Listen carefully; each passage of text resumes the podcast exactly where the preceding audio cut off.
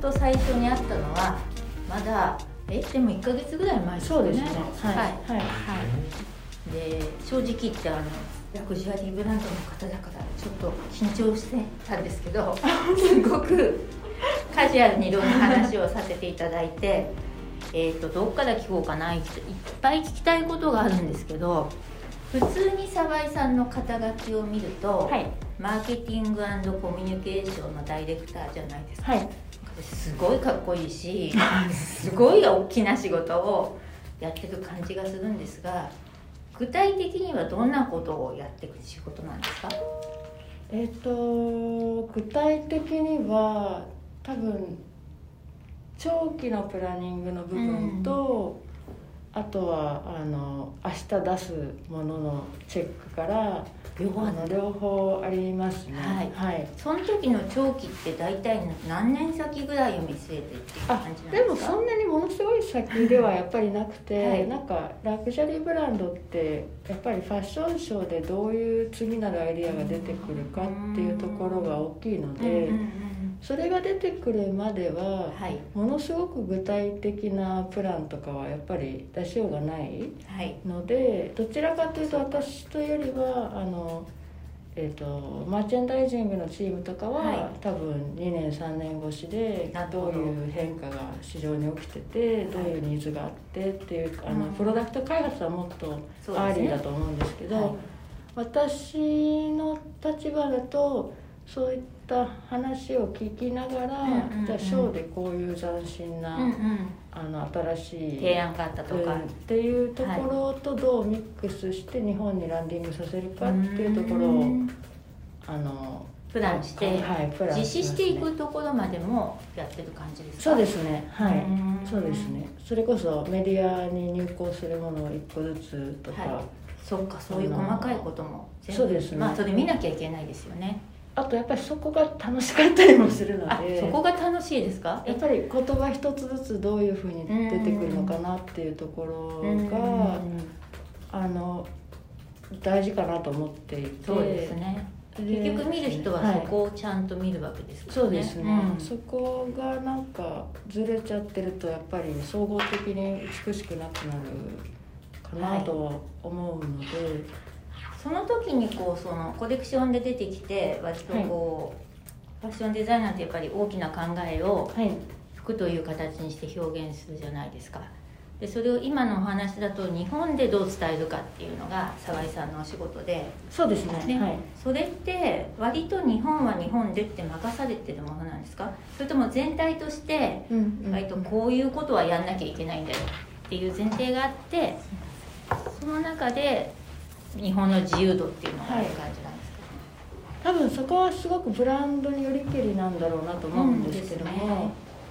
うちの場合はそのやっぱり両方のパワーが昨今連鎖してるところがあって、あのガバナンスすべきところと、はい、自由にやらせた方がいいなっていうところと、そこはあのすごく本社のマーケティングチームのバランス感覚がいいなって思ってますね。うんはい、なのであの例えばタウラズイビサカプセルコレクションを4月中旬に出したんですけれども、それは毎年あの出しているジョナサンがあのはクリエイティブディレクターになってから始まったはいコレクションなんですけど、今年はそれと東京レインボープライドのムーブメントと連動させて、はいあのイビサのこう根幹としてある自由に生きていく姿勢とか。そのはいえー、とそうボヘミアンなアティチュードとかそういったものとあとセンシュアルなところがすごくあるのでそれをどうやって日本というもう少しそのセクシュアリティに対してもあとセンシュアリティの方にはい対しても、あのより保守的なうんうんうんあの地域においてどうやってそのなんか奔放に生きようぜみたいなメッセージを伝えるかっていうところでなるほどねあの提案をしていて、はいそれ結構前から実はあの入った頃からいつかやりたいって言ってたんですけど、うんうん今年やっとそのある程度コロナも落ち着いたタイミングで久しぶりに東京レインボーカイドも開催されたので、じゃあワクワクしてあのは沢い井さんもやった感じ、そうですねはいうまくいった感じですかそうですね、うんあのすごくカラフルなレインボーのあの、はいロンドンバスをあの表参道渋谷をずっと回遊させていて楽しいはいでそこ楽しいにあの実際にライドツアーをさせていただいて、はいでライドツアーの MC ゲストさんに、はいあのドラッグクイーンの方とか、はい君おさんとかも来ていたあだいてー話題になりましたねありがとうございますなのでなんかあの体験としてもすごく面白かったと思うのと、うんうんうんうんあとやっぱり本社との連携ですっごく派手なデザインのバスを向こうがこう出してくれたのでそれ OK が出たってことですねあ向こうがデもザインしてくれました、ははいいあのブリーフは出してるんですけど、あの他の国と違うよりレインボーなバスのデザインを、はいあの出してくださってより派手って感じですか派手ですね、あへーそうですねあとはいレインボーがはっきりとあなる描ほどかれていたりとかしていて、あのそういった意味ではでそれがこう渋谷のうあんの交差点を走る姿とかは、あのなんでしょうねやっぱり本社というかうん世界の人たちもうんすごいワクワクしてくれたんじゃないかかなとうんうんは思いますね。やっぱはいりこういう時期だからワクワクするってすごく大切なことですよね、そうですねとワ思いクますワクって言えば私沢井さんにお会いしたこともあって最近ドエベ何軒か回ったんですあこれ切ってください切ってくださいすごい買っちゃったんです すいませんなんかありがとうございます。なんか失礼ですけどすごく接客が良かったあ、です本当ですか。ありがとうございます。どのお店おで店の子もに伝えときなんまて言うんす。でしどょうねちら行ってくださったんですか。あの表参道と伊勢丹と行ったんですけど、あどちらも同じようにありがとございますなんかロエベ愛がモリモリなんですよそうですね。だけどそれがなんて言うんでしょうねこういう感じで伝えてるんじゃなくてすごいフラッうト、んうんうんうん。だから伝わってくるし、なんかそんなつもりなかったのにで決して高いものをおすすめするっていう姿勢もなくそんなつもりなかったのになんか2個とか3個とか買っちゃっすいませんなんかありたあがとうのございます。ゾウさんのやつ本当に嬉しいです。ゾウさんたまに持ってる方街で見かける方。うち私もすごい気になっちゃう。うちに買って帰ったらそれどうすん の私のものじゃないって娘に言われちゃって。あ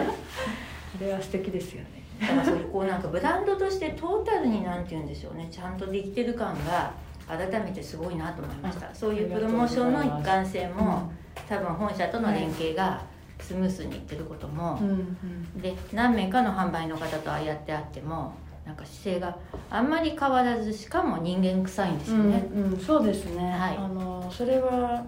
すごくあると思いますなんかお店の子たちとたまにあのに何かこう話す機会とかあるんですけどあのほ、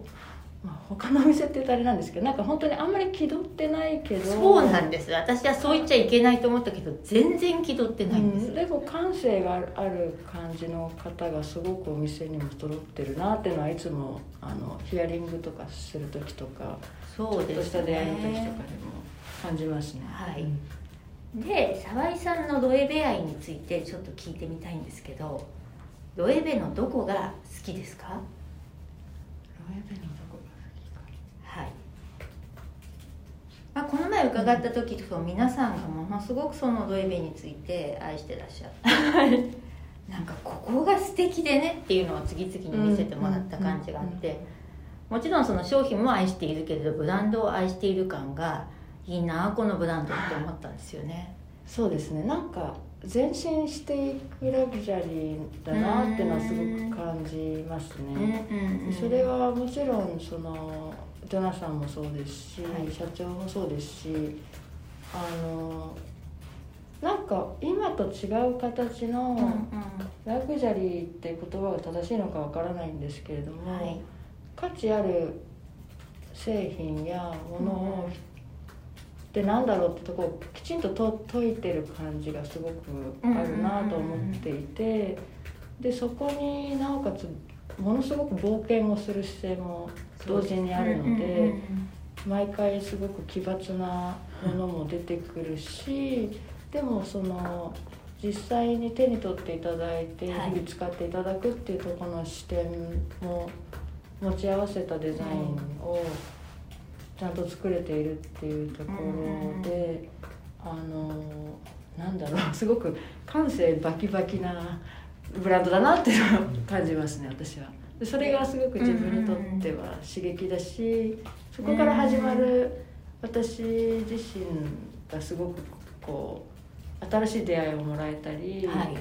好奇心をドライブさせられたり、うんあのそうですねそこから生まれる出会いもすすごく自分の中ではなんかあの好きな要素の一つですね。一方でそのやっぱり歴史があるだけにうんものすごい技術と、そうですねそのものすごい技術に対する尊厳っていうものうんうんをうん失わずにいてその両輪のバランスって実はすごい難しいですよねそうですね次々こうはい前に進んでいくって力とここを大事にするっていううん力そうがですねはい両方ああってあの技術力はを見せてもらうとびっくりしますね。そうですね、はいあのなんというか人の手で作られたものなのかっていうくらい驚きますよね、はい、なんかあのスタジオジブリとのコラボのはいあこのととかいろんなとこで言いふらしました ありがとうござい ますこれはぬこれはってお手元にない縫うんじゃなくて象眼みたいにしてるんだよ革のっていうぐらい精緻な仕上がりですよねそうですね聖地という言葉がまさにあの素晴らしいあのフィットしてると思いますだからそのバランスを取っていくっていうことがやっぱりあれかなマネジメント層をはじめ割と上手にできているそうですねなんかと思います、うんはいそこはあとあれですかその澤井さんはその未来に向かって進む前に進むって言葉をさっきからお使いになっているからきっとすごくそれがお好きなんだと思うんですけどなんでしょうねそのブランドとして未来こうあったらいいなみたいなものってあるんですかブランドとしてどうなんですかねなんかまだ全然描ききれてないんじゃないですかねうんレーベとしても、うんうんうんなんか正直あの そうですね、うんいやなんかまだまだこうしどうなんか肖像を作ってるというか、うん形を練りくりしてる感じが私はすごく感じていて、はいなんかでもそれ自体も美しいのかなとも思うのと美しいとおっしゃるとあ大事なことをその実丁寧験そのものがなんかもうんあーうすなるごほどくね感動的なんじゃないかなとは思うんですよね。なるほどねんていうか生きてるっていうことがすごく体現されたブランドなので、うん生きてるってことが体現されてるというとあのーなん そうですねすごいいやいや哲学的なすごいいい話そうですね、んえっ、とうーんその多分その北極星的なポイントとしてのブランドの完成形が、あのもしかしたらジョナサンの中でははっきりあるのかもしれないですけど、うんうんうんうんでもなんとなくそれ自体も常にこう更更新されてってる印象はあって。そこがすごくはっきりしていなくてしかも目の前というよりは、ね、10年20年先を自由に見てるはずだと思うので、はい、なんかそのある種無作法にうんうんうんこう改変していくことも恐れずうんいる状態がすごく生きてるって感じなんじゃないですかねより。ううんんでもそうねなんか哲学的だけど生きてくってそういうことなのかもしれないっていい話ですねそうですねなんかブランドだけじゃなくて、スタティックな存在ではないはずですよねうんうんだけどなんかブランドって言葉自体もそうなんですけどなんか割とこう性的そのしスタティックなものに最近こう固定されようとする力もあると思うんですよブランド、固定されるっていうとブランドとはこうあるべきああべきね、うんうんなるほどその形の表現にすごくあのストイックにあることでブランドっていうものは体現されていくっていうのが多分一般的なブランドの考え方だと思うんらしさみたいなものですよね。はいはい、はいよくわかりますで我々もそういうエッセンスや要素ってある程度こうんう定義してるところもあるんですけど、うんでも定義の仕方が広いからなのかそこにそこまでこう定義に負けないだけのクリエイティビティを尊重するところが多分ジョナさんにはあるんじゃないですかねなんかいいですねその話、うんななんが固定概念固定概念を常にこ覆う裏切りたいっていうあ裏切りたい感じがあるのかなっていうのはなるほど思ねいますね。うん確かにこうブランド論語るとここは守っちゃ守らなくちゃいけないんだよっていうべき論に陥りがちだっていうのは今話しててうんうんうんうんちょっと反省しましたねそれはそれで大事なんだ大事けだとど思います、うんでもそれって過去から今までの話だからうんこれからをを作る時にそんなに重々しくしちゃいけない話なんですうよね、んかなともちろんそのねクラフトとか基礎となるはい技巧やあの素材っていうものがありきだとは思うんですけど、うんうんうん他のブランドさんほどはっきりとしたこう176年培ってるモチーフは多分うちは持ってないんだと思うんですよね。そうかそこはそんなにはっきりしてないと思うんですよねレレザーっていうところはもちろんありあるものの、そうですね、なのである程度もう少しプラットフォームがもしかしたら広い広いのかもしれない広くできる状況がああるんだとは思います、でそれがそれで受け入れられていてうんうん今大変業績がいいような気がしているんです が売り場でこそこそ聞いちゃいましたごめんなさいここも来て伊勢丹の中でどうなんですかっていろいろ聞いちゃったりしたんですけど大変好評だそうであの好評だそうで1回でははいその理由はご自身で分析してもらうのもなんだけどどこにあると思われますかそうですねそれすごく私もよく考えるんですけど わからないですね あの正直なところあの、片やすごくロゴがはっきりしてるものも今人気のある時代じゃないですかそれって浮き沈みあると思うんですけど割とロゴが今流行ってる、時代のある中でそうじゃないデザインのものたちが割と支持され続けている状況は我々はあるので、はいなんかうん、うちのし日本側の社長がよく言ってるのはやっぱり日本の方はすごく良いものを見る力が強い。うんから長くで日々ラグジュアリーバッグを生活の中で実は使ってくださる方々ではいでそうなった時に毎日一緒に使えるっていう視点のを持ちながら、いあのなんでしょう物選ぶ、うん、ものを選ぶというかなんか隣にいてほしいなって思ってくれるようなそのデザインとある種実用性もあるし。そそれこそ10年20年先まで一緒にいられるなって思って決意して皆さん買ってくださってるとは思うんですよね、はいうん、だからそこはうんねなんか本当にありがとうございますって感じですけ どわかんないですねでもやっぱり物がいいのは間違いないので、はいうん、でそこにちゃんと皆さん共鳴してくださってるんだと思うんですよね、うん嫌な質問ですけど、はい企業にいる と大きな企業にいると、はい成績がいいといいで来年はもっとよくしろよみたいな要望が割割とこう降りかかってきて良ければいいでもっと大変になってうん、はい、くるみたいなはところがあるんですが、ロエベはそういうのはないんですかあのーあるといえばあるんですけど、はなんなんだろうあありますけどでそのためにやっぱり生産する過程で何をより多く作るとか計画がはっきりと出てあるわけじゃはないいでそすか、うですねなのでもちろんそういったターゲットをどうしていこうとかいう話はあのボトムラインの話し合いとしては当然ビジネスなんてあるんですけど私自身は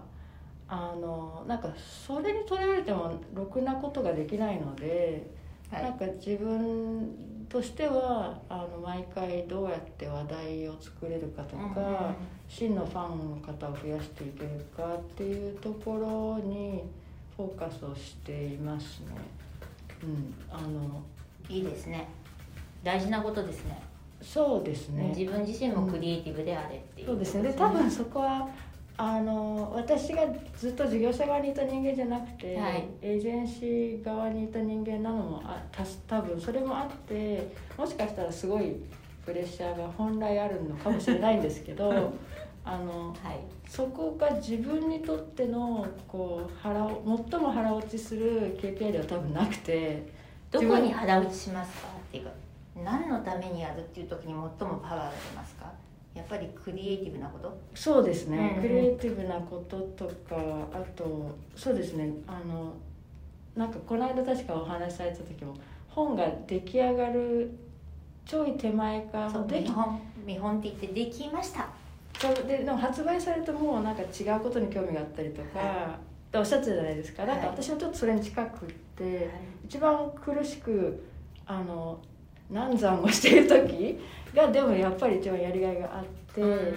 あの最後の最後のなんかそれこそスチールのレタッチがあとちょっとやらなきゃいけないとうんうんかうんどうしてもそれに合った言葉が見つからないとか、はいあのもしくはどうしても日本としては A が正しいものとして提示したいんだけど、うんうんうん A じゃなくて A' ダッシュか B の方がいいっていうふうに本社にの意見と分かれてしまった時にさてじゃあどうやって B でも A にしていくかとかそういうそういう問題を解いている時はやっぱりすごく楽しいのとあとはなんかイベント的なことをやるにあたってその申し込みの流れとか全体のそのユーユーザージャーニーを最初にプロットしたりする時は結構その作業なんか好きですねななんかワクワクすワクワクするのとそこはどっちかっていうと多分あのなんだろう理数的なところになってくると思うんですけどあの合理的かどうかっていうのを考えながらプロットする方も楽しかったりはします。うーんそうですか、はい、じゃああれですねこれからの仕事もずっとその新しいことへの挑戦みたいなことは澤田さんの中で抜かせない感じですねそうですね、うんはい、はい、それがあのずっとドイベにいるかどうかということも決めてはいない感じですかそうですねなんかいろんな業界を飛び飛びでやらせてもらえるキャリアであの行けたので今後もそうありたいなとは思ってはいます。はい、そういう中でそのファッション業界に今回今回っていうかはい初めてですよね、ファッション業界そうですね、はい、初めてです。入ってみてどう感じましたえっ、と感性に対するリスペクトがやっぱり他の業界より全然強いですよねそれは素晴らしいなって思い、うん、うん、まなあるほどねうん、でそこに対する妥協がないのもいいなとは思いますね、なんかあの例えば採重要なポジションの採用のインタビューをするって言った場合も割とその感覚的なフィードバックもすごく大事にしているところが本社もあるし、はい日本側の社長もあるなって思うとこもあるうし、んうんうんあのいろんな決め事とかを話し合っていく時もあのなんなんだろうこれはでもフランス人の傾向かもしれないんですけど、うんうんうん割とこうあのろ話し合いの骨子からそれていく会話を楽しむ傾向がすごくあって それなるほどねはなんかそれはどっちかっていうとラブジャリーっていうより多分フランス的なのかなとかスペイン的なのかなとかなんかそのいろんな国の方が今もいるので、はいそれそのなんかかいろんな文化を持った人と関わるのは面白いなと思ってます業界もですけど、はいでそれぞれを尊重しながら、そなうでかすねなか決まらないけれ どいろんな意見が出てきてそそうですのプロねセスも楽しい楽しいですねうんはいはいこうギュッとまとめようっていう感じでもないんでしょうね一なんか応そういう日本の会議そうっいてうなん力とかまもと働いめてますけど、はいでもそうですねぎゅでも日本の会議ってイメージだとうんぎゅっとまとまったことなんてないんじゃないかなって思っちゃうんですよそうねなんかどういう感じですか日本の会議って報告会がもうすごく多いからあそうですね、うんそうですねもう確かに、会議じゃないですよねそうですねそこは私も苦手なので、 読めることは先に読んなんか確かアマゾンとかのスタイルははい読めるものは読んでおいて論点だけを会議に持ってくる多分理想は多分それなんだとは思いますねんそうしちゃうと日本の会議8割いらないですよきっとそうですね。うん多分参加者も三分の一でいいはずですね。 いいとは思いますね。効率とか云々置いといてもなんかそんな気がするのとそのさっきおっしゃった論点をあえて育つというか無駄無駄話とかはい雑談みたいなものの大事さって実はあると思っていて、でも日本の会議ってなかなかそういうのがカジュアルにできないそうですね、うん確かになんか無駄話してんじゃないよみなんか北村美智子さんと撮影させていただいた時も、あの無駄話こそあの人生の宝みたいなことをたいなおっしゃっていて、撮影の合間とかもすごいあのいろんな話してくださって無駄話に価値があるからっていうことはすごいおっしゃってましたね。そうだ小野陽子の話 をそう、はい最後に聞きたいんですけどあの沢井さんの憧れの人が小野陽子さんはい、で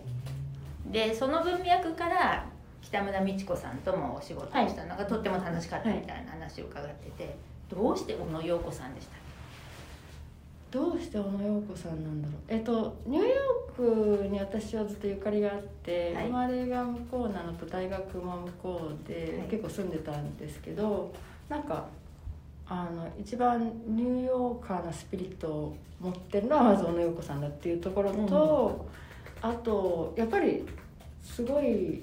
女性で、うんうんアーティストで,、け、はい、で参加型なアートのコンセプトをしかもものすごくシンプルな形うんうんで提唱をもう70年代からされてる方でなんか自分自身もあの展示会とか行った時すごく感動したのとうんいくつぐらいの時ですか小野陽子さんとの出会いは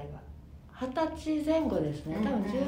181920とかの頃に、はいあのニューヨークに行って9-11の後ではいあのー9-11の後で反戦とかイラク戦争があった頃でニューヨークが一番結構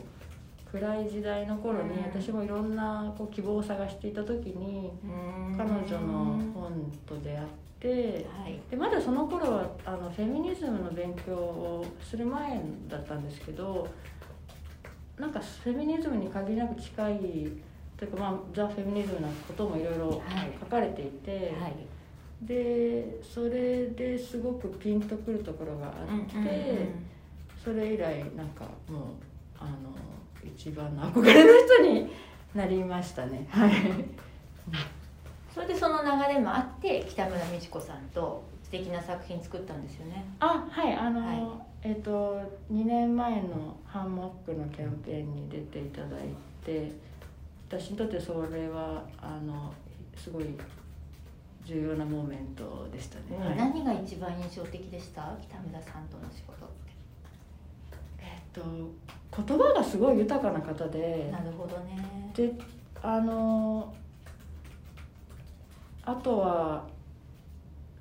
ルールとかはもうどうでもいいっていうところに対するすごい本当にロックな姿勢を持って生きてらっしゃるからめちゃくちゃかっこいいなと思いましたね。うん、私も一回インタビューして多分2時間ぐらい話され続けてもらって